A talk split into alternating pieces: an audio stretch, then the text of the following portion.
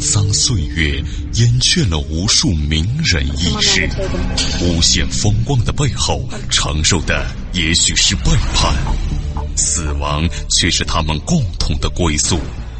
历史长河沉淀了无数未知的人类文明，时光荏苒，当一切变得尘埃落定，谜底悄然揭开。虚幻的高塔瞬间崩塌，纵古今，横万里，石破天惊，惊天大幕。各位听友，大家好，我是卧龙先生。那么今天的惊天大幕，跟您说一说南宋与金国的百年战争——秦州之战，也叫燕家湾之战。南宋绍兴十一年。今黄统元年，就是公元一千一百四十一年，今西路军统帅完颜杲在攻取陕西部分地区之后，八月份，率领部将蒲察胡展、完颜习部主合军五万多人，进秦州，就是现在的甘肃天水，往东北刘家圈伺机南下入川。送川陕宣抚副使胡石将命。右护军都统制吴林，率军两万八千余人，自河池北上抗击金军，收复秦川等地。九月十六，吴林攻克秦州之后，移师刘家圈以南。刘家圈呢，这个地方啊，地处高原，前临峻岭，后靠腊家城，是易守难攻。金军呢，凭险扎营。他觉着呢，宋军是不敢来攻。吴林查看地形之后啊，为了躲避金军骑兵自上而下的冲击，决定呢上元列阵。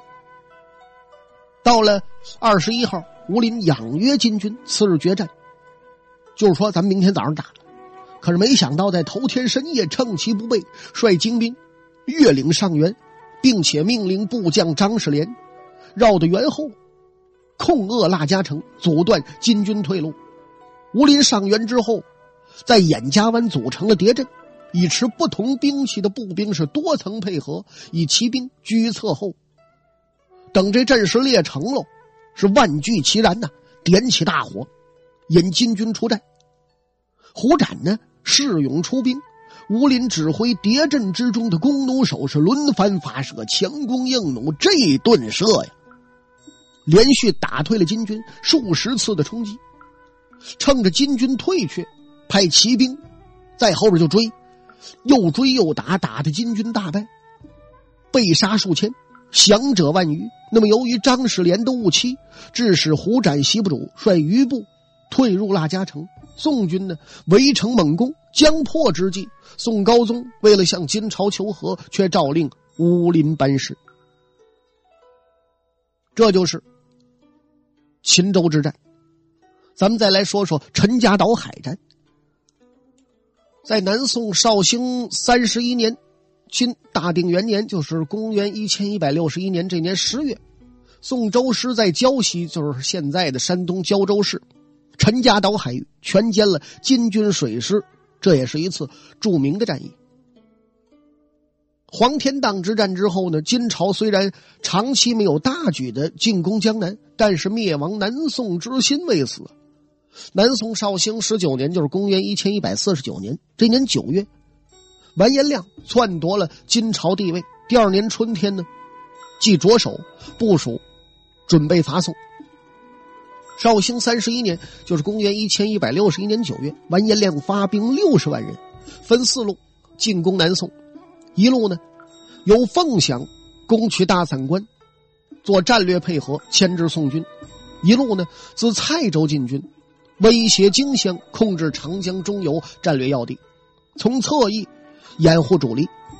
完颜亮呢，亲自率主力出寿春，企图渡淮河过长江，进溃临安。另外呢，由苏保恒为浙东道水军都统制，完颜正。家奴为副统领，水军三万，水手四万，战船六百余艘，由山东半岛福海南下，企图在杭州湾登陆，和主力夹击临安，一举灭宋。于十月抵陈家岛。那么，在大敌当前的这个紧要关头，南宋原岳家军的将领浙西马步军副管带李宝自告奋勇，愿意率所部战船一百二十艘、水军三千人浮海北上，阻击金国水军。到了八月十四号，李宝率水军自平江起航，出海之后一连三日是狂风大作，非常不幸啊，船只被吹散了。只得退泊明州关澳，收集失散船只进行修整。到了九月呢，李宝得知数千人未胜，趁金军即将南犯之机，起兵收复了海州。遂从关澳出发，十月进至东海。这个时候呢，海州正在受到金军的围攻，处在危机之内。李宝闻讯，立刻率军登陆支援，大败金军，解海州之围。随后呢，李宝的水军继续北上，抵达到了石臼岛。这个时候呢，恰巧碰见前来投诚的金军汉族水师，得知金水军已经出海，泊在陈家岛，和石臼岛相离并不远。金水军呢，一共战船六百艘，官兵十万人，在兵力数量上来说占绝对优势。但是呢，他们不习水战，害怕风浪，水手呢，也多是汉人担当。而金人官兵呢，一般都在舱里边休息。根据这个有利情况，李宝决定隐蔽接敌，突然袭击，火攻破敌。到了十月二十七号，风向是由北转南，宋军的战船乘风疾驰，李宝率周师转山而出，突袭金军。我说了，金军他不习水战呢，海上一有风一动浪啊，他们受不了，都在船舱里边睡着呢。金军水手呢，又都是被迫征来的汉人，一看宋军战船驶来呀，就把金兵骗到船舱里头去了。因此呢，宋水军得以突然冲入金水军的泊地，一时之间鼓声震雷，海波腾跃。这一下子呀，把金兵都吓坏了，当时就乱成一锅粥了，是撤定起帆，准备逃走。但是呢，你一想，这玩意儿好些船一起升帆，那也挺的一堆呢。这一下子都聚在一块儿了，这船它走不了啊。李宝一看，来吧，用箭给我射呀！那箭都带火的，这一下子射中了就着啊！一个船一着，剩下船全挨着你，就全着了。那没烧着的呢？这金兵啊，还不依不饶的呢。瞧这意思，这些军士想要反抗。李宝一看你们还反抗，来呀，给我上他的船！不用你来找我，我找你去。是短兵相接呀，就打开了交手仗了。你想在船上的晃了晃荡的，宋军水手行啊，那金军他不习水战呢，他没在船上打过仗。打着打着，嘣就掉到水里，连杀死的带淹死的不计其数。史书记载呢，俘大汉军三千人，斩其帅完颜正、家奴等六人，倪勋等上朝，获其统军印符与文书器甲、粮虎以万计，余物不能举者，尽焚之，火四昼夜不灭。您就知道有多少东西了。这一战呢？李宝以三千水军全歼了超过自己二十倍的金军舰队，粉碎了金军从海上侵袭南宋都城临安的战略计划，创造了中国古代海战史上以少胜多、以弱胜强的这么一个光辉的战例，在中国海战史上占有重要地位。李宝之所以能够长途远奔、以少胜多，其主要原因，首先呢，就是宋军进行的是一场反对外族侵略的正义战争。士气高昂，面对强敌敢打敢拼，同时呢又得到了金军之中汉族水兵的帮忙。初则提供情报，继则诱骗金军，后则临阵倒戈，严重削弱了金军实力，壮大了宋军力量。其次呢，李宝水军虽然人数不多，却是一支训练有素的精干部队，不畏风浪，不怕疲劳，远程奔袭白刃格斗，打出了威风。第三呢，就是李宝不断的了解敌情，正确的采取了隐蔽接敌、出其不意、先发制人、火攻破敌的战法，使金军呢完全处于被动挨打的地位，只好束手遭擒。那么这次海上胜利呢，同陆上的采石之战的胜利一起粉碎了完颜亮吞灭南宋的战略计划，使南宋转危为安。此后出现了宋金两朝长期对峙的局面，影响了整个历史的发展进程。同时呢，此战也是中国海战史上第一次使用火药兵器的杰出范例。咱们再来说说采石之战，在南宋绍兴三十一年，金大定元年，就是公元一千一百六十一年这年十一月，宋军在采石，就是现在的安徽马鞍山市的西南，就在采石江面上击败金军，这也是一次重要的水战。是年，金主完颜亮。集结大军，大举南下，企图灭亡南宋。到了十月初，金帝完颜亮亲率王师十七万人抵近淮河北岸，想要从寿春渡淮。南宋担任淮西防务的是建康都统制王权，他一听说金军来犯，不加抵御，加之呢，送江淮浙西制置使刘仲奉命退守长江。致使金军顺利的渡过了淮河，宋军退至河州，就是现在的安徽和县，将士纷纷请战。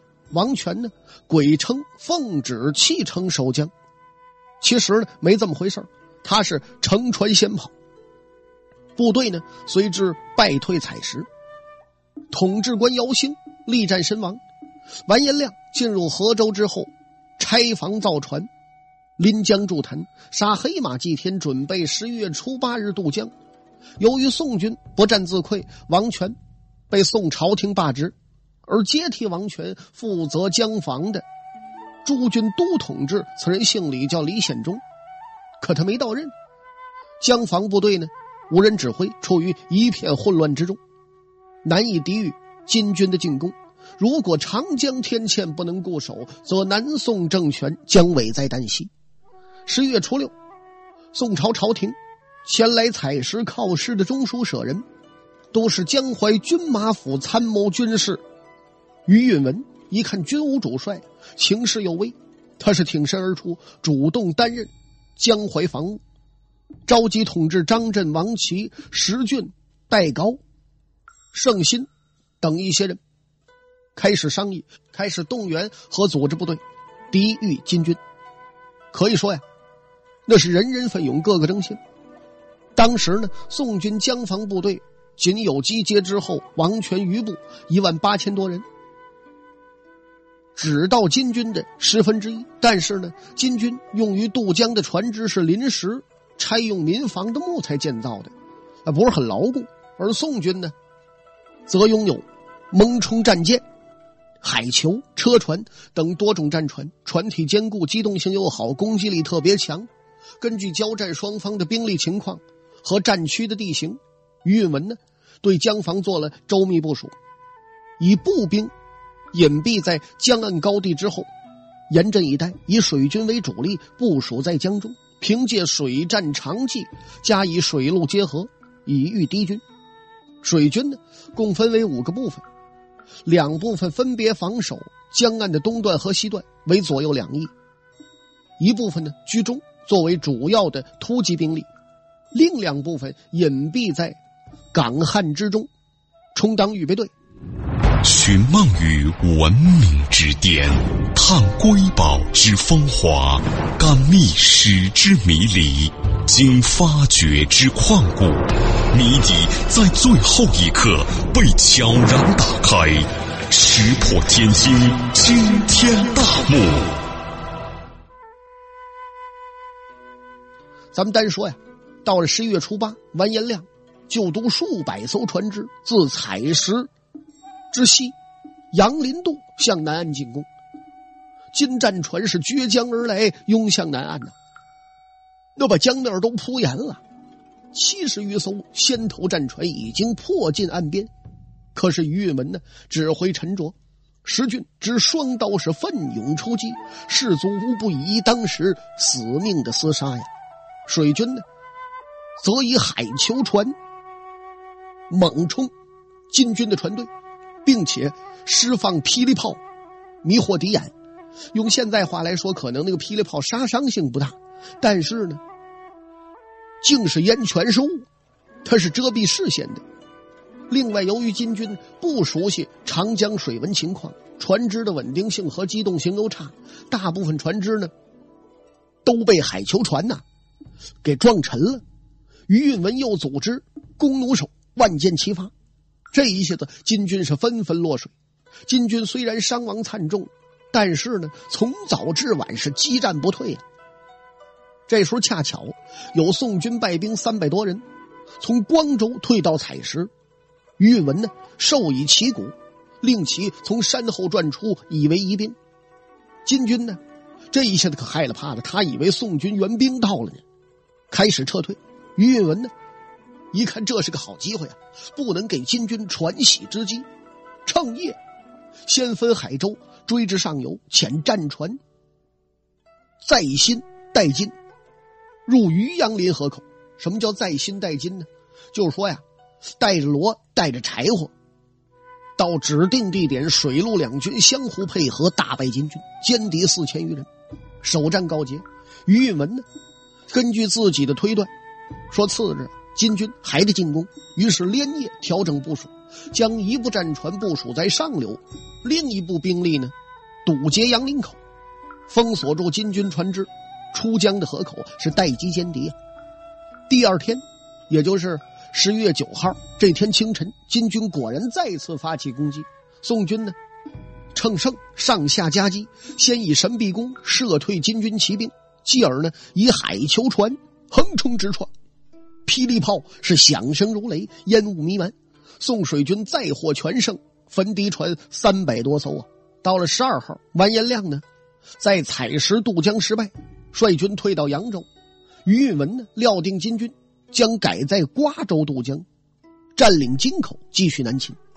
于是呢，在十月十六号，率一万六千多人到达京口。宋军其他部队呢，也相继到达，总兵力达到二十万人。但是水军力量是比较薄弱的，海球船呢不满百艘，歌船呢也只有五十艘。这时候，于允文呢一面修造战船，一面加强江防部署，命令士兵啊。踏车船在江上来回巡梭，以壮声威。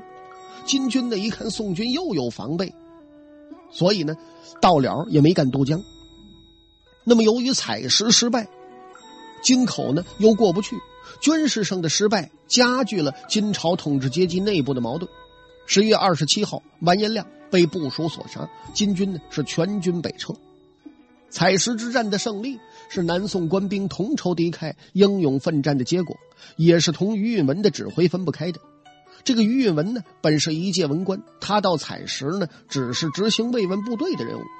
但是，一看当地的金军即将全部渡江，南宋呢已处岌岌可危的紧要关头，就毫不犹豫的挺身而出，指挥部队抗击金军。他胆略过人，判断敌情准确，部署兵力得当。不仅将水军、步军、骑兵进行了纵深梯次配备，而且呢，兼顾了战线左右两翼的安全，同时呢，还掌握了预备队，以应付紧急情况和扩大战果。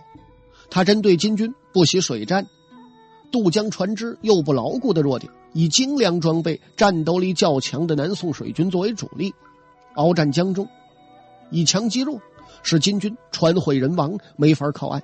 由此呢，南宋采石之战的胜利，水军起了决定性的作用。此战的特点是宋军因势利导，战法灵活，充分发挥水战之长，创造了以少胜多的著名战役。采石矶水战告捷，阻止了金军渡江，从而保卫了长江防线，使金朝攻灭南宋的计划遭到破产。南宋呢，得以转危为安，保持了长期偏安的局面。那么最后，咱们再来说说金军三路攻宋之战。南宋嘉定十二年，也就是金兴定三年（公元一千二百一十九年）这年的二月，金军在西起陕西，东至江淮的广大领域，向宋军发动了一次较大规模的战争。十一年八月，蒙古军攻陷金太原；十二月。金宣宗提出与宋议和，被宋拒绝。河北形势为之发生变化，为了改变这一不利局势，金为了达到以战逼和，进而巩固南部边防、解除背后威胁的目的，在十二年正月，兵分三路南下攻宋，以金左副统帅蒲散安贞率领的东路军攻淮南，巴图鲁安率领的西路军攻陕西，完颜阿可率领的中路军攻京湖。在这年春天，金东路军连克亳州、滁州、光州，后来呢分兵去麻城、六合等地，尤其进至采石、杨林洞。这一下子，宋朝朝廷为之大振。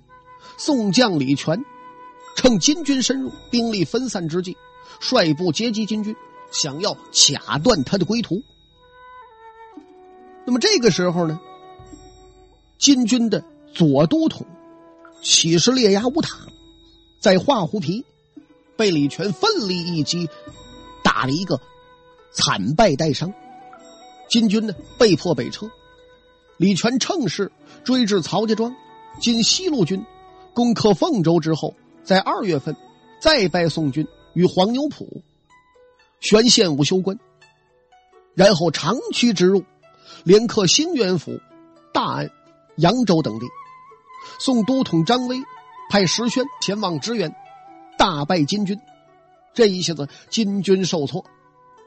可以说呀，这亏吃的不小。为什么呀？精兵强将损伤三千多人，最后事出无奈，是仓皇北遁。中路完颜阿可率军围攻枣阳，宋京湖制置使赵方。派统治胡在兴领兵三万，分攻唐邓二州，牵制金军。七月份，完颜阿可率部再次围攻枣阳，宋江孟宗正率部依旧坚守。金军连续攻打八十多天，是久攻不克呀。事出无奈，屯兵城下，失老兵疲，就是说呢，人员也疲惫了，后勤补给也跟不上了。赵方乘势。